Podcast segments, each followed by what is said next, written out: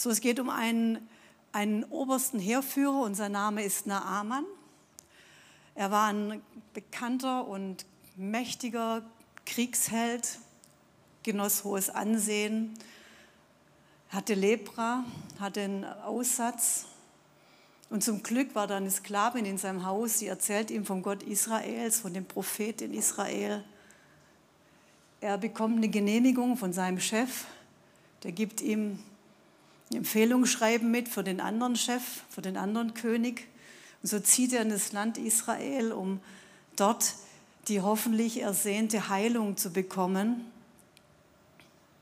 Er geht dorthin und er schafft es durch Umstände und durch Widrigkeiten durch, den Prophet Elisa zu treffen, geht auf sein Anraten in Jordan, taucht unter und kommt geheilt und mit frischem Fleisch raus aus dem, aus dem Wasser. Und ihr könnt euch vorstellen, dass sein ganzes Leben sich verändert hat und er nimmt diesen Gott Israels mit nach Hause. Und das ist die Geschichte und da wollen wir mal reingehen in die verschiedenen Personen, die wir da sehen werden. Und wir starten natürlich als allererstes mit diesem Naaman. So, wir lesen in Vers 1, Naaman, der oberste Heerführer von Syrien, war ein ausgezeichneter Soldat und Stratege. Er genoss hohes Ansehen und der König schätzte ihn sehr doch und hatte doch der Herr durch, hatte doch der Herr durch Naaman den Syrern zum Sieg über die Feinde verholfen. Doch Naaman war aussätzlich. Ich könnte das bitte immer mit anbeamen, wenn ich den Bibelvers lese, in Hoffnung für alle. So, da war also dieser oberste Heerführer ein ausgezeichneter Mann, der eigentlich alles hatte, was man sich so wünschen kann. Sein Leben scheint doch wirklich perfekt zu sein. So, er war reich, das lesen wir nachher, er hatte unwahrscheinlich viel Geld, er hatte Ansehen, er war im Königshaus, äh, ging er ein und aus. Wir lesen später, er durfte sogar den König bei den Besuchen im Tempel stützen. Das heißt, er war ein enger Vertrauter des Königs und auch der König machte sich viele Gedanken um ihn, half ihm und da gibt es etwas in seinem Leben und das, das lesen wir hier ein kleines Doch, Doch, Doch. Doch Naaman war aussätzlich, ein Doch. Und, und dieses Doch, das, das gibt es oft in unserem Leben. Es scheint alles gut zu sein, aber da gibt es dieses Doch und dieses Doch, das gefällt uns oft nicht. Da gibt es so ein, so ein Doch, das, das uns irgendwie unser Leben scheinbar irgendwie vermiest. Und trotzdem, ohne dieses Doch in Naamans Leben, wäre nie dem lebendigen Gott begegnet. Wäre nie da angekommen, wäre das nie passiert in seinem Leben, in seiner Familie und in seinem Land und hätte nie die Kraft Gottes erlebt ohne dieses Doch. Und wir hassen manchmal dieses Doch. Wir wollen es nicht haben in unserem Leben. So ein Doch. Und dieses Doch war beim Naaman ein Aussatz. Makel, ein Zeichen vielleicht von Fluch oder von der Strafe Gottes vielleicht. Er litt darunter. In Israel war das ganz krass, wenn du diesen Aussatz hattest, du warst ausgestoßen. Du hattest lebenslang Quarantäne, nicht nur zwei Wochen. Du warst einfach weg, isoliert. Und ich weiß nicht, was für ein Stadium er da hatte an, an Aussatz, was für ein Grad es war. Ob das, ich schätze mal, es war vielleicht noch nicht so sehr stark ausgeprägt. In seinem Land musste er noch nicht in Quarantäne gehen. Aber er wollte das loswerden, weil es war ein Makel an ihm. Es hat, es hat sein Leben bestimmt und zerstört. Und da war eine Sklavin in seinem Haus. Und sie macht ihn aufmerksam auf diesen Gott Israels, auf den Propheten, den es in ihrem Land gibt. Und so beginnt eine Reise von ihm. Ja, und er fängt an, er bekommt ein Empfehlungsschreiben von seinem König, der ihn ziehen lässt, der sein, wie sein Freund ist und sagt, geh dahin und ich gebe dir ein Empfehlungsschreiben mit. Und so besucht er den israelischen König Joram mit diesem Empfehlungsschreiben. Und da steht schon drin, Vers 8. Äh, nee, da sind wir noch nicht so weit, aber er, er gibt ihm das Empfehlungsschreiben und der König ist total entsetzt, weil in diesem Empfehlungsschreiben steht, äh, lieber König Joram, heile diesen Mann. Und König Joram ist total durch, er ist total entsetzt, weil er glaubt, dass es einfach eine Kriegsansage ist, dass dieser andere König einfach nur einen Grund sieht, Israel mal wieder anzugreifen, so wie es die Syrer immer wieder getan haben in dieser Zeit. Er vermutet einfach eine Kriegslist und zerreißt seine Kleider und, und jammert und klagt und, und ich stelle mir ein Riesengeschrei vor, das so laut ist, dass Elisa davon mitbekommt. Wahrscheinlich die ganze Stadt hat mitbekommen, Joram tobt. Joram hat seine Kleider zerrissen und ich denke auch diese ganze, dieser ganze Aufmarsch von diesem Naaman mit seinem Gefolge, das muss in der Stadt sichtbar gewesen sein. Wir lesen, dass da Rosse waren, dass da, dass da Wagen waren. Das war nicht normal zur damaligen Zeit, dass man unbedingt so einen Wagen hatte und Pferde hatte und, und, und ein Gefolge. Und ich denke, das war ein Gedönse in der Stadt und jeder wusste, wow, da war ein Mann beim König und jetzt zerreißt er sich die Kleider. Und in Vers 8 steht, schon bald hörte auch der Prophet Elisa, dass der König voller Entrüstung seine Kleider zerrissen hatte. Und er schickt einen Boten zum Palast und ließ Joram ausrichten, warum bist du so aufgebracht? Schick diesen Mann zu mir. Er soll erkennen, dass es hier in Israel einen Propheten des wahren Gottes gibt. Oha, ich denke, es war nicht so eine ganz gute Empfehlung und Reputation für Elisa, dass Joram gar nicht an ihn gedacht hat. Es war gar nicht in seinem Kopf, dass, dass vielleicht doch jemand gibt, der in Israel heilen kann. Und ich denke mir, dass Naaman denkt, na toll, was soll das für ein Heiler sein? Der bekannte Heiler aus Israel, der nicht mal beim König bekannt ist. Und ich stelle mir vor, dass schon die ersten Zweifel beim Naaman waren und er dachte, naja, mal schauen. Und dann noch so eine freche Antwort, schick den mal zu mir. Schick den Typ mal zu mir den großen Naaman mit seinem ganzen Gedönse und seinem ganzen Gefolge, schick ihn zu mir. Weißt du nicht, nicht Elia kommt zu diesem Naaman ins Königsschloss, lässt ihm ausrichten zu Joram, dem König, du schick den mal zu mir. Und so geht Eli, äh, dieser Naaman zu Elisa und wir lesen es in Vers 9. Kurze Zeit später fuhr Naaman mit seinem Gespann bei Elisa vor, wieder Gedöns.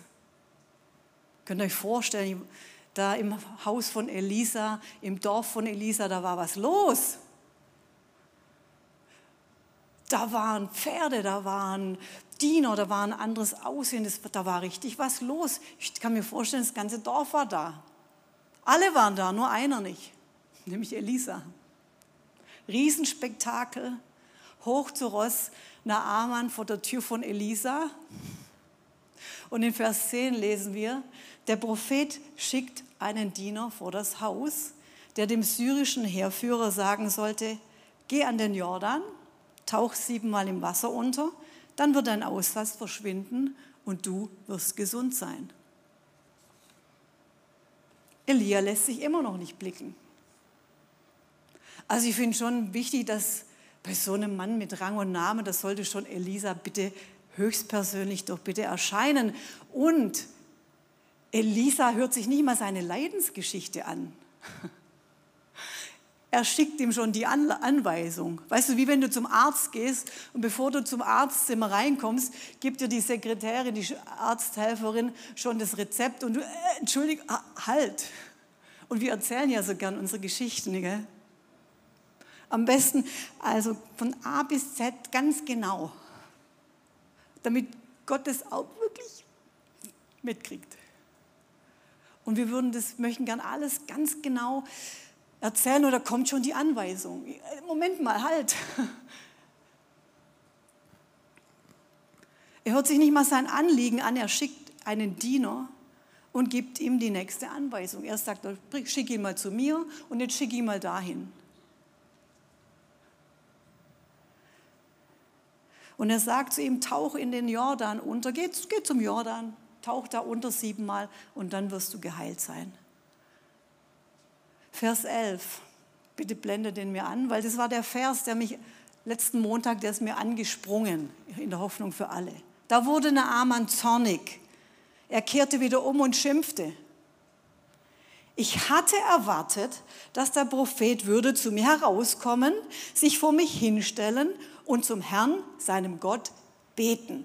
Ich hatte mir vorgestellt, wie er seine Hand über meine kranken Stellen hält und mich von meinem Aussatz befreit. Ich hatte erwartet, ich hatte mir vorgestellt, weißt du, der hatte sich alles schon vorgestellt. Wahrscheinlich schon da in, in Syrien als er schon das erste Mal von diesem Prophet vielleicht gehört hat, hat er sich schon vorgestellt, wie das abzulaufen hat. Und das kennen wir vielleicht von uns auch. Wir wissen ja auch, manchmal haben wir so Vorstellungen, wie irgendwas abzulaufen hat. Wir haben so Vorstellungen und Erwartungen und dann sagen wir, ach, ich habe es mir jetzt aber bitte so vorgestellt. Und, und in seinem Kopf war schon das gesamte Szenario, wie das abläuft. Also der Prophet kommt raus, schwingt seinen Stab, macht irgendwas, hmm, und dann bin ich geheilt. Komplett im Kopf schon vorüberlegt, wie das funktioniert, die Heilung.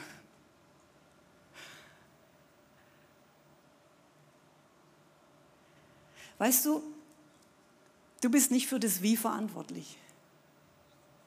Du bist nicht dafür verantwortlich und ich möchte heute sagen, überlass doch das Wie dem lebendigen Gott. Weißt du, Naaman hat sich so eine eindrucksvolle Szene vorgestellt, in der er so die zentrale Rolle spielt. Ganz großes Kino. Mit Szenenapplaus. Weil das kannte er ja. Und stattdessen soll er zu diesem dreckigen Jordan runterfahren der voller Lehm ist, der, der total dreckig ist. Und er soll sich dort waschen, ohne dass irgendjemand das außer seinen Begleitern sieht.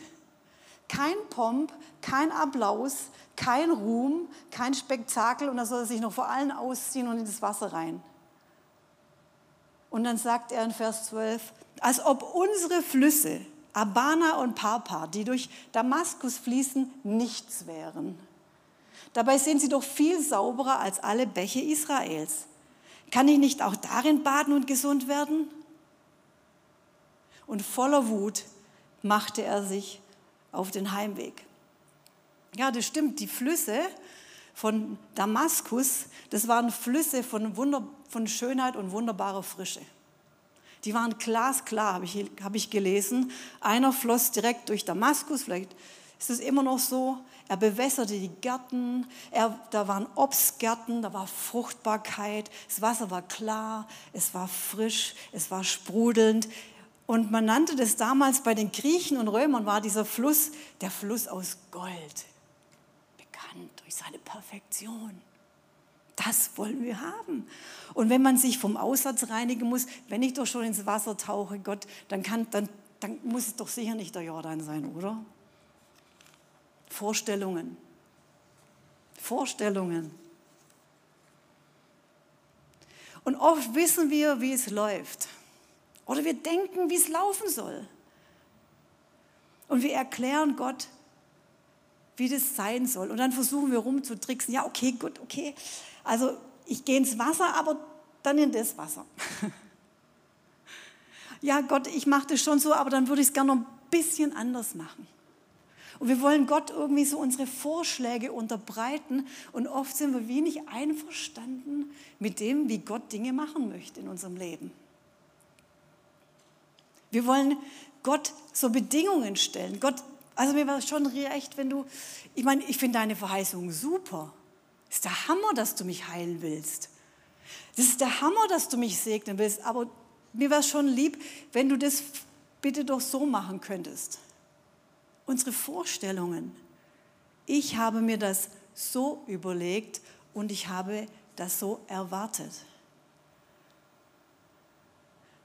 Und ich weiß, so einmal hat Gott zu mir gesagt, ich möchte mal eine Lektion erteilen über Demut. So, jetzt frage ich dich mal, was ist eigentlich Demut? Und wenn wir uns, uns überlegen, was Demut so bedeuten könnte, dann haben wir so interessante Vorstellungen, vielleicht so auf dem Boden rumrutschen oder ganz so ganz sich klein machen und so, ich bin so ganz kleiner. Warum? Und in 1. Petrus 5, 6 bis 7, auch in Hoffnung für alles steht, deshalb oder in, in beuge ich mich unter die mächtige Hand Gottes. In Elberfelder steht, ich demütige mich unter die mächtige Hand Gottes. Demütigt euch unter die mächtige Hand Gottes, auf dass er euch erhöhe zur rechten Zeit. Und jetzt kommt's, indem ihr alle Sorge auf ihn werft. Denn er ist besorgt für dich. Indem wir alle Gedanken, wie das laufen muss, Cares, Überlegungen, Vorstellungen. Ja Gott, wie läuft es? Ja Gott, wie funktioniert es? Ja, deine Verheißungen sind schon super, ja und Amen, aber wie läuft es? Irgendwann sagt Gott zu mir, pass mal auf, Claudia, du hast so einen Kopf und mein Kopf ist ein bisschen größer. Und ich würde vorschlagen, dass du mir das überlässt und ich mir einen Kopf mache, wie ich dich versorge. Ich mache mir Gedanken, wie du deine Verheißungen bekommen kannst.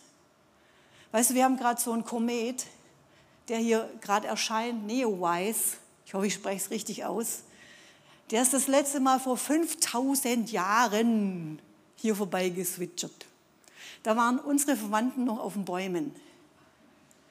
Da haben wir noch mit der Keule unser Mittagessen besorgt. Weißt du, Gott war da schon lang da. Und ich würde vorschlagen, dass Gott wirklich einen riesigen, großen Kopf hat und sich mega gut Gedanken machen kann, wie er die Dinge tut.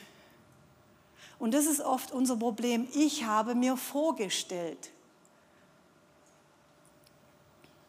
Weißt du, das Problem hatten die Israeliten auch in der Wüste. Die wussten nicht, wie, ja Gott, wie versorgst du uns eigentlich? So eine Million Menschen mit äh, Wienerwald, Brathähnchen, wie geht es? Und im Psalm 78 steht, voller Misstrauen, Vers 19, fragten sie, ist Gott denn überhaupt in der Lage, uns hier in der Wüste den Tisch zu decken? Und dann steht, und sie redeten gegen Gott und beleidigten ihn. Weißt du, das ist eine Beleidigung, wenn du dir überlegst, ob Gott Dinge hinkriegt. Und wie Gott Dinge hinkriegt. Wenn Gott zu dir sagt, morgen gibt es Hähnchen auf dem Tisch, dann gibt es morgen Hähnchen auf dem Tisch, egal wie. Und er hat zu seinen tausend Millionen Leuten gesagt, morgen gibt es Fleisch. Ich sorge dafür. Überlasse das Wie Gott. Beleidige ihn nicht. Er weiß es besser, glaub mir's. Und wir haben so unsere Argumente, die wir dann Gott bringen, so, also das ist mir jetzt schon zu einfach. Weißt du, dem, dem Naaman war das zu popelig, in den Fluss da reinzusteigen. Oder das gefällt mir nicht. Das gefällt mir nicht. Gott, ich bin nicht einverstanden. Ich habe es mir anders vorgestellt. Weißt du, ich habe mir ganz viele Dinge ganz anders vorgestellt. Da ist meine Vernunft. Da ist mein Verstand. Ich finde es lächerlich, in den Fluss reinzugehen. Lächerlich, peinlich. Mein Stolz, meine Enttäuschungen, meine alten Erfahrungen. Jobs hat über die Limits geredet. Das ist so herrlich. Hör dir bitte die Predigt vom letzten Sonntag an. Wir haben so viele Limits im Kopf. Meine Erfahrungen, meine Gewohnheiten, mein Denken, Lügen, das hat er auch gesagt, Jobs, bin ich zu alt, bin ich zu jung? Lügen über Gott, Unflexibilität und so weiter. Ich hatte erwartet und ich hatte mir vorgestellt. Und voller Wut macht er sich auf den Heimweg. Wie schade! Er empfängt ein Wort, Heilung. Er empfängt ein Wort. Wie viele Worte hast du empfangen in deinem Leben? Und er macht sich schon auf den Weg. Er verlässt doch schon sein Land. Er geht doch schon zum König und denkt, okay, jetzt gucken wir mal, wie das ist mit dem Elisa. Dann geht er doch zum Elisa und kriegt dann eine schöne Backpfeife und eine Retourkutsche von ihm. Oh, kein Empfang heute bei Elisa. Und, er, und jetzt? Und oft ist es so, wir empfangen ein Wort, wir gehen einen Weg und dann mittendrin hören wir auf. Sind wir wütend. Wie schade. Weißt du, was hinterher von Sieg rauskommt und was wir verpassen, weil wir nicht einverstanden sind und sagen, ich hatte erwartet und ich hatte mir vorgestellt. Puh. Und zum Glück waren da die Diener, Vers 13. Zum Glück waren dort Menschen, die es gewagt haben, sich dem Naaman in den Weg zu stellen doch seine Diener, Vers 13, versuchten ihn zu beschwichtigen. Herr, wenn der Prophet etwas Schwieriges von dir verlangt hätte, dann hättest du es sicher auf dich genommen. Und nun hat er dir befohlen, dich zu baden, damit du gesund wirst. Dann kannst du es doch erst recht tun. Oh, Naaman ließ sich umstimmen. Und ich dachte, danke für Menschen, die mir im Weg stehen und mich zurechtweisen und mir sagen, Claudia, hallo, Denk doch mal drüber nach, was Gott dir verheißen hat. Denk doch mal drüber nach, das ist doch nicht schwierig. Ich bin so froh für Menschen, die ihren Mund aufmachen. Weißt du, das war nicht so easy für so einen Diener, sich dem Herrn in den Weg zu stellen. Da war ganz schnell der Kopf weg. Die hätten doch auch sagen können, das ist sein Problem. Kommen wir halten unsere Klappe, wir gehen einfach zurück, juhu, schnell wieder nach Hause zu unserer Familie. Nein, da waren Menschen, die ermahnen und ermutigen. Und ich bin so froh, dass es solche Leute gibt und sei dankbar für Menschen, die sich in deinen Weg stellen und dich ermahnen und ermutigen, damit du wieder auf den richtigen Weg kommst, damit du dein Wunder erlebst. Dankbar, Diener vom Herrn, dankbar für alle, die sich getrauen, dir was zu sagen die sich getrauen, sich deinem Ärger in den Weg zu stellen. Danke für Leute in, in deiner Zeitgruppe, die dir einfach sagen, hey, guck mal. Zum Glück gibt es die, die den Mut haben, die dich auf die Pläne Gottes wieder aufrichten. Sei dankbar. Und weißt du, vielleicht bist du so ein Ermutiger und Ermahner. Ich glaube, jeder von uns sollte das sein für den anderen. Das hatte ich auch ganz stark in dieser Woche. Lass uns gegenseitig ermahnen und ermutigen. Gegenseitig. Wenn einer hinfällt und ab die Biege macht, komm, komm, wir gehen weiter, komm, wir gehen weiter. Sei ein Ermutiger, sei ein Ermahner, bitte. Und Naaman kriegt die Kurve. Er kriegt die Kurve. Und er taucht siebenmal unter. Siebenmal, nicht einmal, nicht zweimal, nicht dreimal. Siebenmal. Einmal reicht doch, zweimal reicht doch auch. Nein, siebenmal. Das ist Glaube, siebenmal. Und nochmal, und nochmal um Jericho, und nochmal um Jericho. Komm, nochmal, mach's nochmal. Mach's nochmal.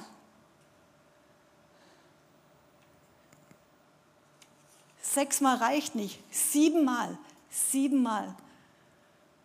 Siebenmal schaut der Diener auf den Berg Karmel. Siebenmal kommt die Regenwolke. Nein, geh noch mal hoch. Kommt sie? Nein, geh noch mal hoch. Geh noch mal. Tauch unter. Mach es. Und jetzt kommt Klappe die zweite. Naaman taucht unter und beim siebten Mal ist er geheilt. Und weißt du, jetzt begegnet er wieder Elisa, aber er ist ein anderer Naaman. Er kehrt mit seinem ganzen Gefolge zurück zum Propheten und sagt, jetzt weiß ich, dass es nirgends auf der Welt einen wahren Gott gibt außer in Israel. Weißt du, das ist eine Hammeraussage. Jedes Land hatte seinen Gott. Und oft war es so, dass sie den Gott Israels anerkannt haben. Ja, ihr habt einen mächtigen Gott, das stimmt, wir auch, ihr, aber ihr auch. Aber seine Aussage war, es ist der einzige Gott. Was für eine Aussage.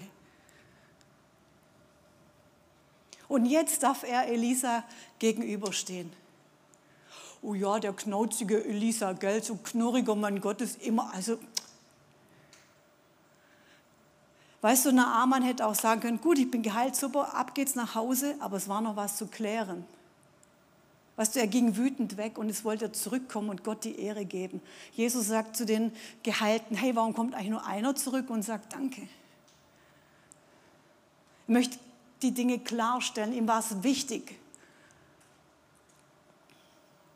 Und dann möchte Elisa ein Dankesgeschenk angeben und Elisa wehrt ab und sagt, nein, weil ich möchte, dass du weißt, es war der lebendige Gott, der dich geheilt hat. Aber Naaman möchte Gott mitnehmen. Er sagt, ich möchte Erde mitnehmen. Ich möchte diese heilige Erde mitnehmen und ich möchte es in mein Land nehmen und ich möchte in diesem Land den einzigen Gott anbeten. Was für ein Sieg. Und zu Elisa. Weißt du, manchmal finden wir diese Männer und Frauen Gottes so knurzig und knarzig. Oh, Elisa, aber unhöflich. Hättest du auch nett sagen können. Hättest dem Mann doch erklären können. Weißt du was? Elisa ist ein Mann Gottes. Ihn kümmert nicht, was Menschen denken von ihm. Ihn kümmert, was Gott von ihm denkt. Und wie schnell sind wir dabei, Männer, Frauen Gottes zu verurteilen. Ja, die hätte sie auch mehr lachen können, hätte sie auch Hallo sagen können. Aber weißt du, Elisa wollte, dass Naaman sein Wunder empfängt. Und er hätte es nie anders empfangen. Nie. Er hat Elisa auf sein Wunder vorbereitet, indem er so mit ihm umging. Und oft gefällt uns das nicht.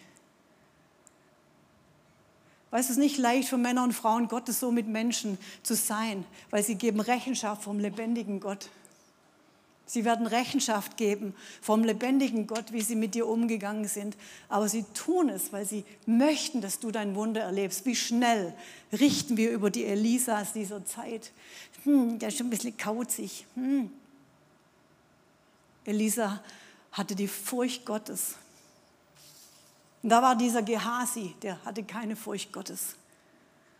Gehasi. Und er möchte etwas von diesem Geschenk, das der Feldherr gibt. Er möchte etwas davon haben. Er hat keine Furcht Gottes. Ich kann gar nicht länger darauf eingehen. Schade. Aber lies die Geschichte. Dieser Mann war mittendrin und war so weit weg. Er hat die Dinge Gottes nicht erfasst, dieser Gehasi. Und er nimmt diesen Reichtum heimlich, kommt zurück ins Haus und, und Elisa fragt, woher? Er fragt nur, woher? Und er kommt mit Ausreden und Ausreden. Und dann sagt er einen Vers, und den möchte ich aber noch vorlesen, weil ich finde ihn wichtig.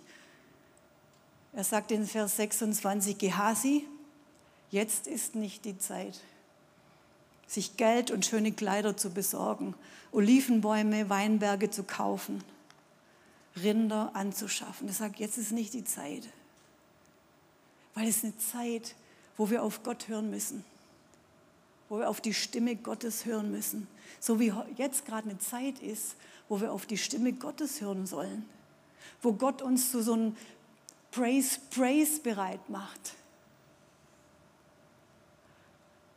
Und zum Schluss, da war ein Mädchen. Und dieses eine Mädchen hat keinen Namen. Von ihr lesen wir in Vers 2. Es war die Sklavin. Es war das Mädchen, das geraubt wurde von syrischen Truppen als Sklavin in das Haus von Naaman. Und sie war der wahre Held. Sie hat keinen Namen.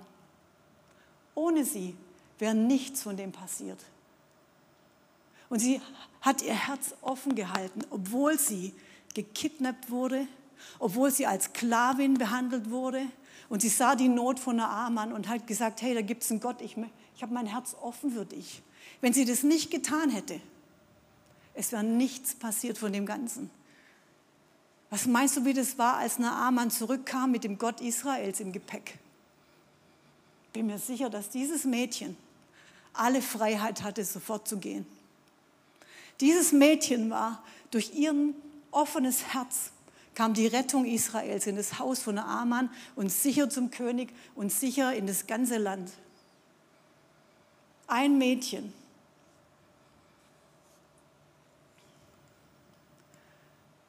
Wir kennen nicht mehr ihren Namen.